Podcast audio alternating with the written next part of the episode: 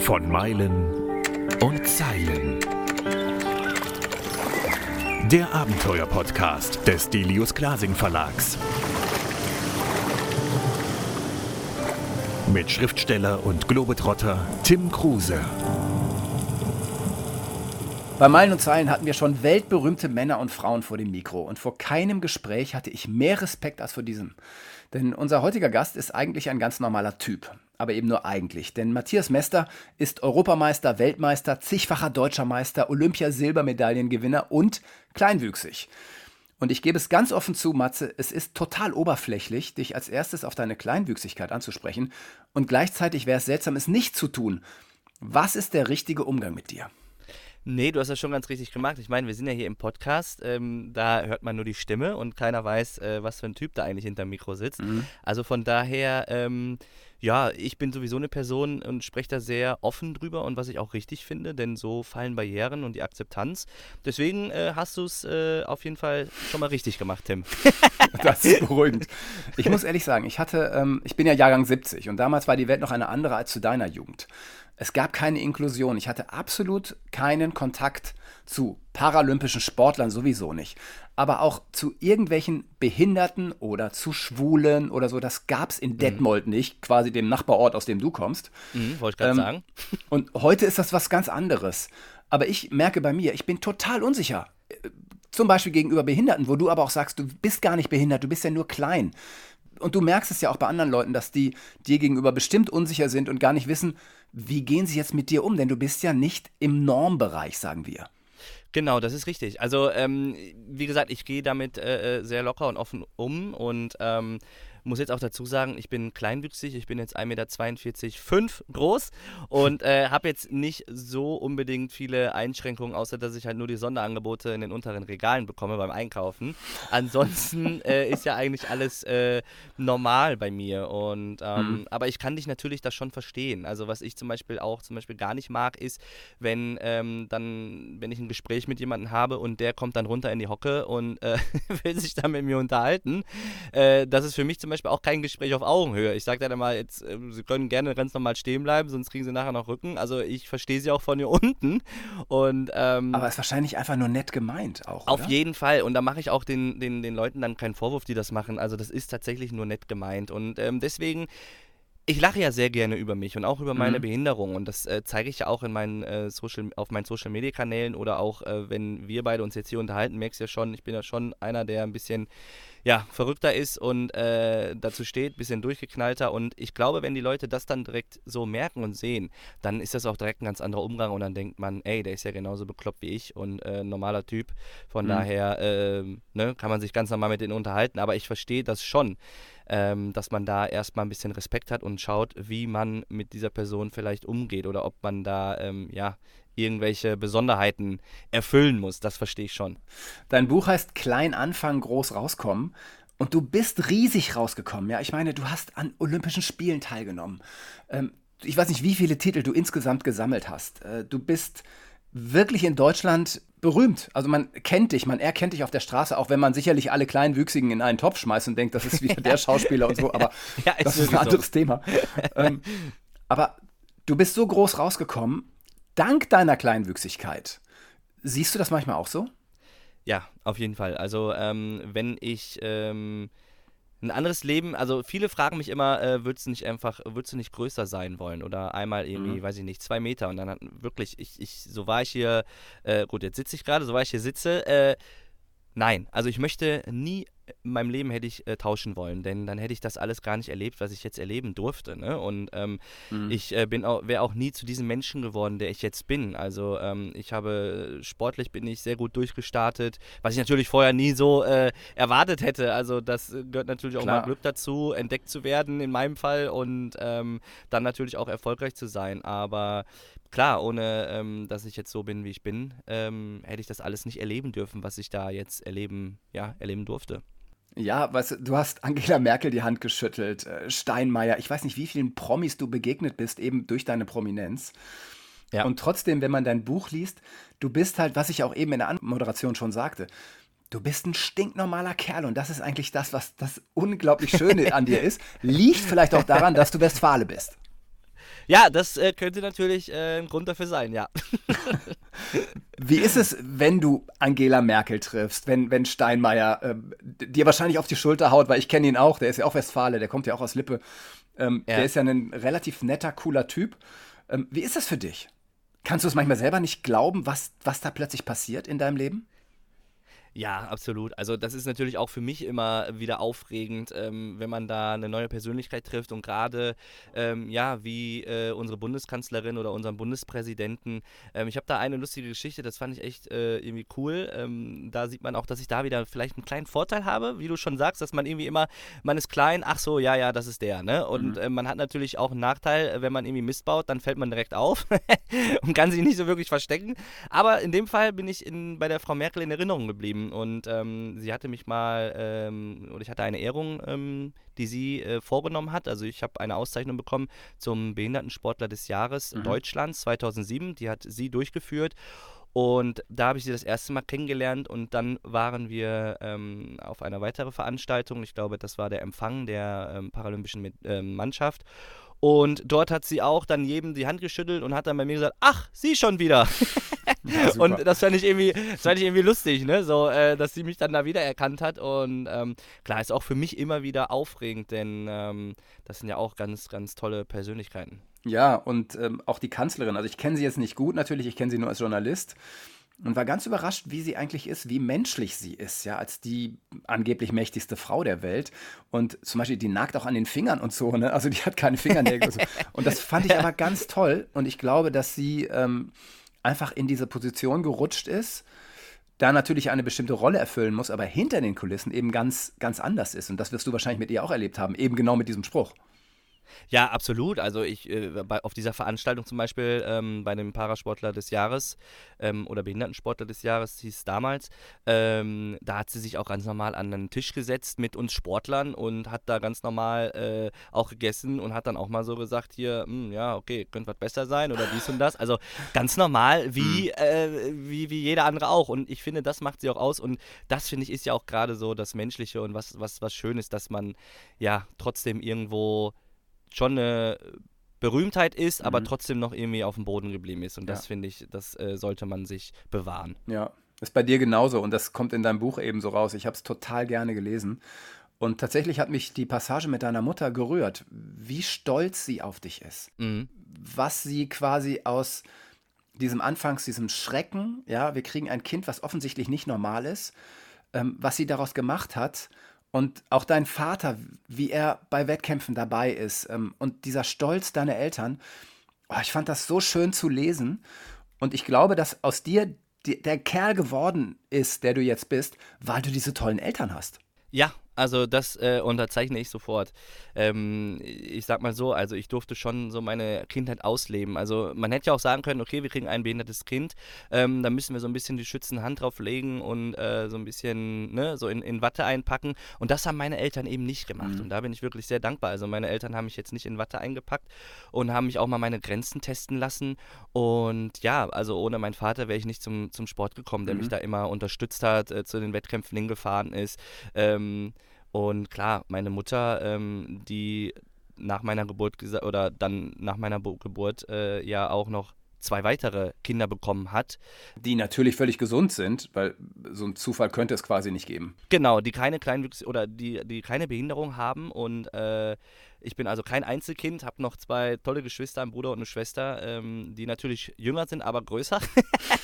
aber äh, ja, da, da, das finde ich, also, ne, dass meine Mutter da auch nie aufgegeben hat und für meine Mutter war es immer klar, ähm, wir, wir, ich treibe das Kind nicht ab, sondern wir bekommen das. Und mhm. ähm, das, äh, klar, finde ich natürlich toll. Und äh, wie gesagt, ich habe eine super Familie, ich bin sehr stolz, wir unterstützen uns alle und ähm, bin sehr, sehr dankbar. Ja, und du bist ja dann sogar zu deinem kleinen Bruder zurückgezogen. Genau. Ähm, du beschreibst das auch im Buch, deshalb kann ich es, glaube ich, hier offen ansprechen. Der hat seine Freundin verloren ja. ähm, in einem Autounfall. Genau. Und das genau. war für euch alle ein solcher Schock. Sie war 26 und dann, und dir ging es irgendwie auch nicht so gut mental und du bist dann zurück zu ihm gezogen und ihr habt einfach als, als Brüder quasi etwas Neues euch aufgebaut. Also er hatte ähm, bei einem ähm, Autounfall seine Verlobte verloren. Ähm, Und ja, es war natürlich äh, für uns alle nicht, äh, nicht leicht und ähm, klar für die Familie von Janina und für meinen Bruder äh, vielleicht sogar noch ähm, gerade besonders schwer. Mein Bruder hatte zwei Wochen später, hätten sie geheiratet zum Beispiel mhm. und ähm, also schon sehr, sehr viel vor. Ähm, ja, und ich bin dann tatsächlich äh, wieder zurück in die Heimat gezogen und ähm, dann habe ich meinem Bruder gesagt, komm, wie sieht's denn aus? Äh, wollen wir nicht zusammenziehen? Mein Bruder hat gesagt, komm, zieh zu mir.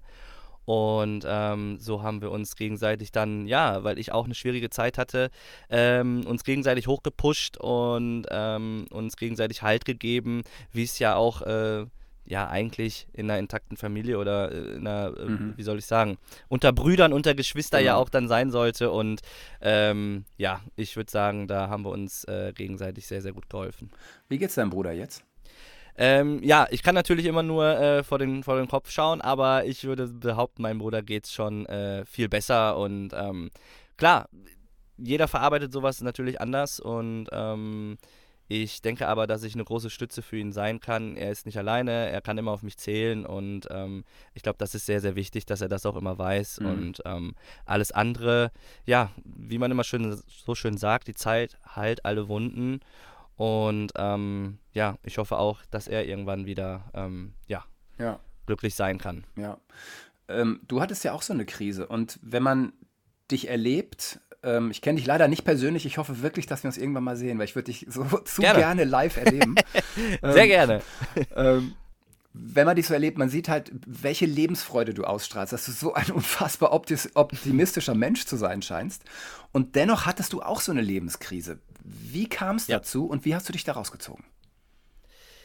Ja, ähm, also es kam dazu, dass ich, ähm, ja, wie soll ich sagen, also ich war in einer Beziehung mit äh, meiner damaligen Ex-Freundin und da war es schon so, dass ich irgendwann gemerkt habe, so, ui, hier läuft das irgendwie in die falsche Richtung. Mhm. Aber wie man ist, man ist verliebt und ähm, ja, ähm, will dann immer weiter äh, sagt, der Mensch ändert sich, man will immer noch weitergehen und ähm, irgendwann ist es dann doch so, dass man dann merkt, okay, man hat doch nicht so viele Gemeinsamkeiten und irgendwie äh, läuft es hier gerade über. Ähm, bin dann auch extra tatsächlich nach Stuttgart gezogen damals und äh, habe meinen Trainingsort gewechselt, meinen Trainer gewechselt, also habe mir da schon irgendwie mhm. so ein bisschen mehr äh, Hoffnung äh, ja, reingepackt ähm, und leider ist es dann ja in die, in die Brüche gegangen und ich bin da tatsächlich wirklich ähm, wie soll ich sagen, ähm, es war schon schwer für mich auch und ähm, habe dann nochmal, ja, wieder alles umbauen müssen, bin dann wieder zurückgezogen, mhm. wie gesagt, zu meinem Bruder dann auch hin, ähm, habe nochmal den, den, den Trainingsort gewechselt, mir was Neues aufgebaut oder aufbauen müssen und das war schon eine sehr, sehr schwierige äh, Zeit und schwierige Phase für mich, dass ich da auch mir Unterstützung geholt habe, dass ich ähm, in, in äh, ja, kann ich ja ruhig sagen. Wie gesagt, ich finde es äh, absolut nicht schlimm und finde es sehr gut, wenn man darüber redet. Ähm, ich glaube, das haben sehr, sehr viele Menschen. Du schreibst es ja auch in deinem vielleicht, Buch. Also genau, ich beschreibe es ja auch in meinem Buch, ne, dass man auch zum Psychologen geht und ähm, wie gesagt, ich glaube, das unterschätzt man schon sehr, dass man, wenn man in einer schwierigen Phase ist, da äh, alleine sehr, sehr schwer wieder rauskommt. Und äh, man hat zwar Unterstützung mit der Familie, manche haben es natürlich nicht, ich hatte es. Ähm, das ist natürlich auch nochmal so, was einem sehr, sehr hilft und Halt gibt, aber trotzdem braucht man da schon professionelle Hilfe. Mhm. Und äh, die habe ich mir gesucht und ähm, ich muss sagen, ich äh, ja, bin wieder zurück und äh, hake das ab als, als Erfahrung. Ich weiß jetzt, dass ich das auf jeden Fall nicht nochmal will. Ich glaube, die Alarmglocken werden da jetzt relativ schnell dann angehen. So, mhm. hey Matze, ähm, nicht nochmal. Ähm, aber wie gesagt, ich glaube, das muss man einfach so abhaken als Erfahrung. Ja. Ähm, die man mal gemacht hat. Und wie gesagt, und das finde ich auch sehr wichtig, ähm, jeder Mensch hat auch mal, ähm, geht mal durch eine, eine schlechte Phase, ähm, die gibt es nun mal im Leben, ne? es gibt nicht nur gute, aber jetzt zu dem anderen Punkt, ähm, wie gesagt, ich habe mir Hilfe gesucht ähm, und bin trotzdem von, von, von Grund auf ein sehr, sehr positiv denkender Mensch. Ähm, und habe mir dann die Frage gestellt, was ist denn so zum Beispiel, wenn ich jetzt nur zu Hause rumhängen, am Heulen bin, alles ist scheiße, alles ist blöd, das bringt ja nichts. Wie viele Jahre soll ich dann machen? Also ja, ja, ne? ja. also ja, das genau. ist ja genau, das ist ja völliger Quatsch, ne? Man muss das akzeptieren, sagen, ja, gibt auch äh, schlimme und blöde Phasen im Leben, das ist einfach so, aber das Leben geht weiter und ähm, klar hat mir der Sport da auch sehr geholfen, dass ich da weiter trainiert habe, Gas geben konnte, mich abgelenkt habe und ähm, aber auch tatsächlich mal, dass ich mich mit mir selbst beschäftigt habe. Ich glaube, das habe ich im Vorfeld nie gemacht und mhm. ähm, das äh, habe ich jetzt gemacht und ähm, habe mich besser kennengelernt, weiß, was ich jetzt will. Und wie gesagt, ich glaube, das ist jetzt eine sehr gute Erfahrung, die ich ja, gemacht habe. Ja. Wo man, wenn es gut geht, absolut gestärkt rausgeht. Ja. Du bist dann, äh, ich glaube, 2021 nochmal Europameister geworden in Polen ja. und hast dann deine Karriere, deine Profikarriere an den Nagel gehängt. Richtig. Da besteht ja die Gefahr, dass das nächste Loch wartet, oder? Besteht tatsächlich die Gefahr, aber ich habe mir wirklich sehr, sehr viele Gedanken gemacht. Ähm, und ich habe wirklich, äh, ja, fünf, fünf Tage mir tatsächlich Zeit gelassen, aber mir war schon irgendwie bewusst nach dem Wettkampf, nachdem ich Gold gewonnen habe, mir ist so viel von den Schultern gefallen mhm. und ich habe gesagt, ey, ich glaube, das war hier mein letzter, mein letzter äh, Wettkampf. Mein, das ist mein goldener Abschluss. Mhm. Und ähm, ich habe daraus einfach reagiert, weil ich ähm, gesundheitlich, seit 2010 wurde ich am Rücken operiert und seitdem begleitet mich eigentlich so immer so meine Rückenprobleme. Und es war dann so weit, dass ich äh, tatsächlich mir die Beine mal eingeschlafen sind oder ich mich äh, nicht mehr bücken konnte und die Socken nicht mehr anziehen konnte. Mhm, Kenne ich. Und ähm, ja, es war dann schon sehr, sehr übel, dass mich das dann auch so launisch und immer so runtergezogen mhm. hat, weil man immer mit Schmerzen aufsteht und ich gedacht habe, so, boah, klar habe ich hier den Leistungssport, der hat mich zu dem Menschen gemacht, der ich bin und ähm, ich liebe den Leistungssport, das ist mein Leben, ich will meinen Traum leben, aber irgendwann muss ich auch mal sagen, es gibt auch noch eine andere Seite des Lebens und zwar ähm, nach dem Sport. Und habe dann tatsächlich irgendwann gesagt, ey, aufgrund jetzt auch von, von, ähm, von der Pandemie, dass die Spiele nicht mehr die sind, die sie mal waren, ja, also die ich erlebt gesehen. habe, ne? Mhm. Genau, ne, die ich auch mal erlebt habe. Ähm, das war natürlich auch noch so ein, so, ein, so ein Einfluss, so ein bisschen, dass ich dann gesagt habe, nö, das hm. war's. Besser als äh, der Beste in Europa zu sein, kann man nicht abtreten mit ja. einer Goldmedaille und ich bereue bis heute nichts. Hättest du in Rio Gold geholt, wärst du dann zurückgetreten? Schwierige Frage, tatsächlich. Also es wäre wahrscheinlich darauf angekommen, wie ich mich körperlich gefühlt mhm. hätte oder wie weit es da so gewesen wäre. Ähm, aber klar, also dann hätte ich ja alles gewonnen. Ne? Also ich bin Weltmeister, Europameister, Paralympic Silbermedaillengewinner, mhm. Weltrekorde geworfen, deutsche Rekorde, deutscher Meister, alles gewonnen, was geht, bis ja. auf die Goldmedaille Ding, ne? tatsächlich, ne? die mir noch fehlt. Ja, das eine fehlt mir noch. Ja, aber so bist du halt auch nicht, ne? dass du dich auf das eine Fehlende konzentrierst, sondern auf deine 128 anderen Titel, die du geholt hast. Ja, genau. Nee, ich muss auch sagen, und wie gesagt, es ist so, dass man letztendlich, ähm, und das ist nun mal das Gut, was wir alle haben, die Gesundheit, und die sollte man schon sehr, ja, ähm, auf sich aufpassen einfach. Und da habe ich dann die Notbremse gezogen und äh, ja. Unbedingt, ja. Ab eine Medaille noch mehr in der Vitrine, jetzt ist auch okay. Ja. Und in deinem Buch steht eben auch, dass sich deine Familie auch immer Sorgen gemacht hat, eben wegen deiner Kleinwüchsigkeit und der vielen Muskeln, die du eben durch Sperrwurf und Kugelstoßen aufbauen musstest, dass das eben auch nicht so gesund sein kann. Wie hast du das ja. selber empfunden? Ja, ich glaube tatsächlich selber im Sport so merkt man das nicht, weil man mhm. will ja irgendwie immer erfolgreicher werden. Man will ja, äh, und vor allen Dingen, wenn man noch jung ist, ne, da ist ja eine Verletzung, so eine Rücken-OP, da schüttelst du dich mal eben und dann ja. geht's weiter so, ne, so ungefähr. Jetzt, wenn ich das habe, da brauche ich erstmal, äh, wenn ich jetzt aufstehe und Hexenschuss habe, da brauche ich erstmal, brauche ich erstmal zwei Monate. Ja, und du bist nee, lächerliche aber, 34, weißt du. Also. ja, genau, und ich bin 34, ne, also jetzt, glaube ich, verarbeitet man das alles so irgendwie ein bisschen, äh, ja, man braucht irgendwie länger, die Prozesse sind irgendwie länger als man noch Auf so ein Jungspund Fall. war. Ne? Und ich glaube, da war tatsächlich so der Erfolg irgendwie im Fokus. Du hast Kugelstoßen und Speerwerfen gemacht, beides total erfolgreich. Und es sind beides hochtechnische Disziplinen. Wie hast du die in einen übereinander gekriegt? Ich meine, entweder man ist Kugelstoße oder Speerwerfer, oder? Normalerweise. Ja, nee, da hast du auch vollkommen recht. Und vor allen Dingen, ich habe ja noch eine Disziplin dazu gemacht. Richtig, Diskus, Diskus auch noch. Verrückt. Ne? Ja, ja, also, also ich habe drei Disziplinen gemacht. Äh, ich bin ja damals ähm, quasi ähm, bei einem Hobbyturnier vom Fußball entdeckt worden mit meinen Jungs, ähm, von meinem ja, Entdecker, der ähm, Herbert Hessel, der äh, Landestrainer damals war vom ähm, Nordrhein-Westfalen im, im Parasport oder Behindertensport. Und der hat gefragt, ob ich nicht mehr Bock hätte, zu einem Probetraining mit nach mhm. Leverkusen zu kommen. Und dann äh, bin ich damit hingefahren, bin ein sportbegeisterter Mensch und hab, bin dann auf meine, ja, so sage ich jetzt mal, erste große Trainerin äh, getroffen, die ja, Steffi Nerius, die ja auch selber, ja, ne, ne, Speerwerferin ist, äh, glaube auch Europameisterin, Weltmeisterin und ich glaube auch Olympia-Zweite. Mhm. Also, oh, stimmt, da haben wir ja dieselben Erfolge bisher. Ja. ja und äh, ne, die habe ich dann da äh, getroffen, die hat das Ganze geleitet, das Probetraining in Leverkusen und hat mir dann einen Speer in die Hand gedrückt äh, und eine Kugel und hat aber dann tatsächlich beim Speer gesagt, Junge, du hast einen Zucken im Arm. Wir melden uns, ne? Und dann hat sie sich tatsächlich gemeldet. Und es ist nun mal, es ist so, dass ähm, es irgendwie zur Leichtathletik kam, weil halt der Landestrainer, der mich entdeckt hat, halt für Leichtathletik zuständig war und ähm, die Wurfdisziplin einfach, weil in der Leichtathletik gibt es für uns Kleinwüchsige nur die Wurfdisziplin. Mhm. Und ich konnte irgendwie alles drei ganz gut. Speer immer schon noch ein Stück weit besser und das hat mir am meisten Spaß gemacht. Aber Speerwurf wurde erst 2012 paralympisch und ähm, bis dahin habe ich dann alles gemacht und habe dann entschieden 2012, so, jetzt Speer. Ja. Findest du es diffamierend, dass es keine Lauf- und Sprungdisziplinen gibt für euch? Ja, ich finde es schade, ähm, weil man so entschieden hat, ich weiß es nicht, die Ärzte oder die Klassifizierer, die vielleicht auch die Klassifizierer Ärzte sind, ähm, die uns so quasi in Klassen einteilen. Ich starte jetzt für die Kleinwüchsigen, da darf man nicht größer als 1,45 Meter sein. Und da hat man festgelegt, dass es nur die Wurfdisziplin für uns gibt, weil wir das anatomisch oder körperlich wegen der Gesundheit nicht äh, andere Sachen ausüben dürfen, wie zum Beispiel Laufen, mhm. Springen mhm.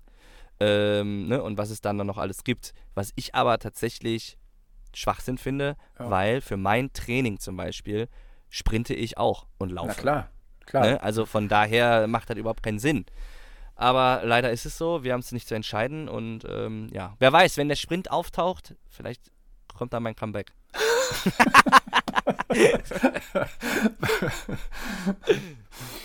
du musstest dein Leben lang damit umgehen, dass Menschen dich anstarren, komisch vielleicht mit dir umgehen.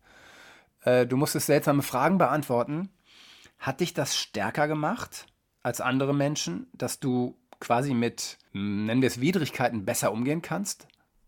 Ja, klar. Also ich glaube, äh, so, so, ein Mensch ist ja auch ein Gewohnheitstier, ne? Und mhm. wenn man immer auf die, auf die Größe reduziert wird und vor allen Dingen ja auch in der Jugend, so als Kind, da nimmt man ja vieles auch auf. Da wurde mir ja auch eigentlich eher so bewusst in der Kindheit, dass ich äh, kleinwüchsig bin. Und ähm, ich glaube schon, dass wenn man halt sich äh, irgendwie Rückschläge oder Sachen an den Kopf geschmissen kriegt oder beleidigt mhm. wird oder wie auch immer, dass man da stärker zurückkommt. Und irgendwann ist man da so weit, dass man da so drüber steht, dass mir das gar nicht mehr auffällt, sondern eher meinen Freunden. Ja, ja. Äh, ne? Und äh, nee, also da ist, also das unterschreibe ich. Das ist schon so, dass mich das äh, eher stärker gemacht hat als äh, ja, irgendwie kaputt oder so. Mhm. In deinem Buch steht auch, dass ihr irgendwann, als du noch da warst du jugendlich, wohntest noch zu Hause. Ihr seid auf so einen kleinwüchsigen Treffen gefahren und deine Mutter sagte auch, vielleicht findest du da ja eine Partnerin. Und du warst, du warst total von Kopf geschossen und sagst, nee, ich will doch keine Kleinwüchsige. Ja. Ja. Und, und, das überrascht ja den Leser. Weißt du, ich lese das denke so, ja klar, und trotzdem habe ich natürlich in meinem Schubladendenken gedacht, wahrscheinlich hat er auch eine kleinwüchsige Freundin oder weißt du, so in die Richtung. ja klar, denkt man das. Ähm, aber ich kann wirklich nur sagen, ähm, ich habe meine Erfahrung gesammelt oder sammeln dürfen ähm, mit einer kleinwüchsigen Frau. Ähm, muss aber sagen, es ist nicht das, was ich mir vorstelle. Mhm. Also es ist tatsächlich nicht. Ich meine, jeder hat ja irgendwie einen anderen Geschmack, ne? Oder jeder äh, äh, steht ja auf irgendwie was anderes. Und bei mir ist es tatsächlich so, dass ich ähm, nicht auf kleinwüchsige Frauen stehe, was nicht heißt, dass ich äh, äh, keine kleinwüchsige Frau mag, um Gottes Willen. Ne? Also es hat ja nichts mit, dem, ne, nichts mit dem Menschen zu tun. Ja, ja. Ähm, sondern, äh, wie gesagt, der eine steht auch auf äh, etwas komponentere Frauen, der eine auf große, ich weiß mhm. es nicht, ne? Jeder hat ja so seinen, seinen, seinen Geschmack. Und bei mir ist es tatsächlich so, dass ich ähm, irgendwie nicht mich mich so zu den kleinwüchsigen Frauen hingezogen fühle. Und meine Ex-Freundin zum Beispiel war 1,82 Meter. Ja, das schreibst du in dem Buch. Ne? Erstaunlich. Genau. Ja. Ne? Und ähm, ja, ähm, und ich, ich weiß nicht, was es ist. Vielleicht die langen Beine, ich habe keine Ahnung. Wie hast du dein Buch geschrieben? Also schreiben ist ja nun auch eine Kunst für sich, die auch nicht jeder kann. Und dein Buch ist, das packt ein. Man kann es nicht weglegen. Und du hast dich kennengelernt, du kannst dich einschätzen, du, du lachst über dich und bist trotz deiner besonderen Art der ganz normale Typ. So ein bisschen der Kloppo der Kleinwüchsigen, würde ich sagen. Ja, the normal one. okay, ähm, ja, dann. Ja, also wir haben es so gemacht, dass ähm, ich ähm, habe ja noch einen weiteren äh, Autor, meinen mein Kumpel, den, den Holger Schmidt, mhm. ähm, den man hier nicht vergessen darf und sollte. Der, ähm, das war tatsächlich irgendwie entstand so die Idee. Ähm, der, der Holger war ähm, immer mit als, als Journalist für die Paralympischen Spiele und dann saßen wir irgendwie zusammen und dann hat der Holger äh, mich mal zur Seite geholt und dann irgendwie gesagt, ey, da müssen wir mal ein Buch schreiben. Ja. Äh, du erzählst ja irgendwie immer so viele Geschichten und, und dann ist immer alles hier irgendwie äh, nicht filmreif, aber schon irgendwie so, äh, was einen packt, was, was äh, ja so vieles Unterschiedliche und du bist ja auch so, nimmst kein Blatt vom Mund. Und dann haben wir uns mal irgendwann getroffen und haben da mal so ein bisschen Brainstorming, ein bisschen gequatscht und so. Und dann hat er gesagt, ja, daraus kann man auf jeden Fall eine Geschichte machen.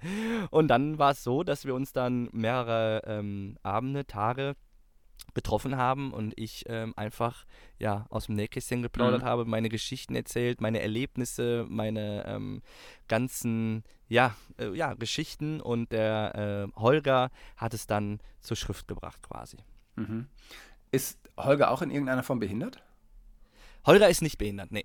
Holger ist äh, nee ganz normal. Mhm. Ja. Weil der Wobei jetzt so nicht gut der größte, einfindet, nur ne? ein Kopf größer. Ja, okay. Ich hatte nie das Gefühl, dass nicht du schreiben würdest. Das scheint, also er scheint komplett in deine, in deine Art reingekrochen zu sein und hat dich so rübergebracht, dass Ja. ich auf jeden Fall denke, das ist komplett authentisch. Man merkt gar nicht, dass Holger Schmidt da irgendwie hintersteht. Ja, also man muss ja wissen, wir sind ja jetzt, wir kennen uns jetzt seit 2008 und ähm, Mhm. sind äh, natürlich dann auch äh, befreundet und wir ähm, tauschen uns da schon, glaube ich, sehr ausführlich aus. Der Holger, ich vertraue ihm da auch, dass dann da äh, irgendwie kein Mist geschrieben wird Mhm, oder so. klar. Und, ähm, ne, und, und der Holger kann sich da, glaube ich, schon sehr gut, er ist einfach auch ein sehr guter ja, Schreiber dann, oder wie nennt man das? Ähm, Ghostwriter-Schreiber? Ich weiß nicht, wie man Ghostwriter, das wobei sein ne? Name da steht, dann ist er kein Ghost mehr, ne? Dann ist er kein Ghost, stimmt, hast auch wieder recht. Siehst du, habe ich auch wieder was dazugelernt, ne? Also, äh, ja, Man Autor, genau, ein sehr guter Autor Ja. ist und, ähm, ja, und, und, und das war halt einfach auch wichtig, das hat er mir auch direkt gesagt und ich habe ihm das auch gesagt, also da waren wir uns beide eigentlich einig, dass wir, ähm, wenn wir diese Geschichten, ähm, ja, zu, oder für, zu den Leser bringen, dass dann auch wirklich zu 100% das äh, drinsteht, was auch dann Mhm. passiert und erlebt worden ist und nicht irgendwie irgendwo was ausgeschmückt worden ist, so ah, Richtung vielleicht in meinem Fall dann Kleinwuchs Mitleid, was die Leute dann mehr packt oder so, sondern es sollte authentisch sein, so wie ich bin. Und das hat der Holger wirklich sehr, sehr gut gemacht. Ja. Und war es dann ein Riesenvorteil, dass du eben so ein Promi bist, um leicht einen Verlag zu finden? Und hattet ihr quasi eine ganze Verlagsauswahl oder wie war das dann? Nee, tatsächlich nicht. Also wir sind mit dem Buch natürlich, ich glaube, äh, wir sind ein paar Jahre sind wir damit äh, ja, rumgezogen, haben es wow. Verläge oder was ist eigentlich die Mehrzahl? Verlege? Verlage? Ver Verlage. Verlage. Siehst du, jetzt weißt du auch, warum ich das Buch nicht geschrieben habe. ne? Gruß an Holger, äh, hast alles richtig gemacht. Ja, ne, deshalb habe ich alles richtig gemacht. äh, nee, genau, haben wir dann äh, an, an einige Verlage sind wir äh, rangetreten und ähm, dort wurde das Buch dann leider nicht äh, gedruckt, genau, weil aus manchen anderen Gründen, ob das dann immer Gründen auch, ob das auch immer stimmt, weiß man natürlich nie. Ne? So, das Buch ist super und klasse. Äh, aber Paralympics-Bücher, mh, schwierig und äh, ach, da waren so viele Gründe bei. Und deswegen Wahnsinn. bin ich da auch ne, sehr, sehr dankbar jetzt mit, mit der Werkstatt, dass wir da ähm, ja, einen Verlag haben, der äh, uns da unterstützt und wie gesagt das Buch auch so genommen hat. Und ähm, ich weiß ja nicht, wie es sonst so ist. Ich habe mein erstes, ist mein erstes Buch. Ich bin sehr, sehr stolz und ähm, weiß ja nie, wie es dann immer ist, äh, dann für, für den Verkauf, ob man da noch äh, das Buch vielleicht ein bisschen umstellt. Aber wir hatten da wirklich sehr, sehr große Freiheiten und haben da unser Buch so authentisch rausgebracht, wie wir es auch wollten. Und das war echt toll. Es ist irre schwer. Ich ähm, habe mit meinem ersten Buch auch, bin ich ewig hausieren gegangen und habe dann unfassbares Glück gehabt, dass Heine das genommen hat. Mhm.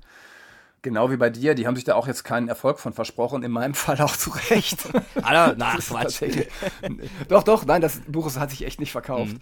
Und ist dieses Buch denn jetzt schon erschienen, richtig? Äh, Oder kommt das erst raus? Nee, das Buch ist tatsächlich schon äh, erschienen. Ich glaube, das wird jetzt bald auch in den ähm, Buchhandlungen geben.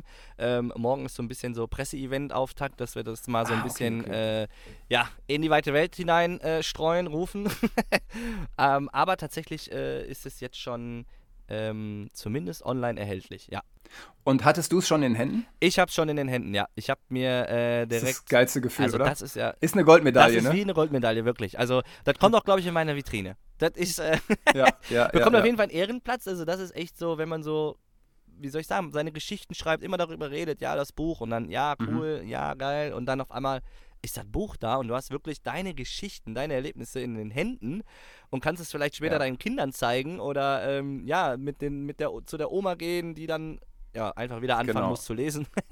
und dann, äh, ja, geil. Also wirklich einfach nur geil. Wenn man es in der Hand hat, ist nochmal ein ganz Ja, anderes oder Gefühl. deinen Eltern zeigen auch. Genau, meine Eltern hatten Ja, natürlich auch also- direkt das erste Buch dann von mir bekommen, ja. Ich habe ja dann zehn Exemplare bekommen vom Verlag und die habe ich auch schon alle äh, an die Familie verteilt. Ja, und vor allem mit deiner Prominenz. Ja, ich weiß, du hast ja Zehntausende von Followern. Also, wenn du es da einmal postest, ich kann mir schon vorstellen, dass dieses Buch abgeht und dass du schon irgendwann es in die Bestsellerliste schaffen kannst. Hoffst du auch, oder? Ja, wir sind tatsächlich schon auf einen, einem Bestseller haben wir. In der Kategorie Leichtathletik sind wir schon äh, auf Platz 1. Ach. Ja, tatsächlich. Ja, Wahnsinn. Und ähm, ich, wie gesagt, mit Zahlen und was man da erreicht und wie, da, da bin ich auch Ja. tatsächlich äh, raus. Ne? Ich bin einfach nur froh, wenn, wenn die Leute das, das äh, Buch äh, toll finden. Ich weiß, es gibt auch Kritik in beiden Richtungen, darauf kann ich mich auch einstellen, aber ähm, so ist das nun mal. Ne? Und ich freue mich einfach jetzt, wenn das rausgeht, das Buch, ähm, die Leute das kaufen und ich vor allen Dingen auch vielleicht für viele Menschen motivierend sein kann mit diesem, mit Mhm. diesem Buch. Und ähm, wenn ich das schaffe, dann äh, ja, habe ich doch äh, einiges erreicht oder vieles erreicht für mich. Ja. Ne? Ja. Ja, nein, auch für andere. Ja. Du bist ein Riesenvorbild. Für Menschen mit und ohne Behinderung.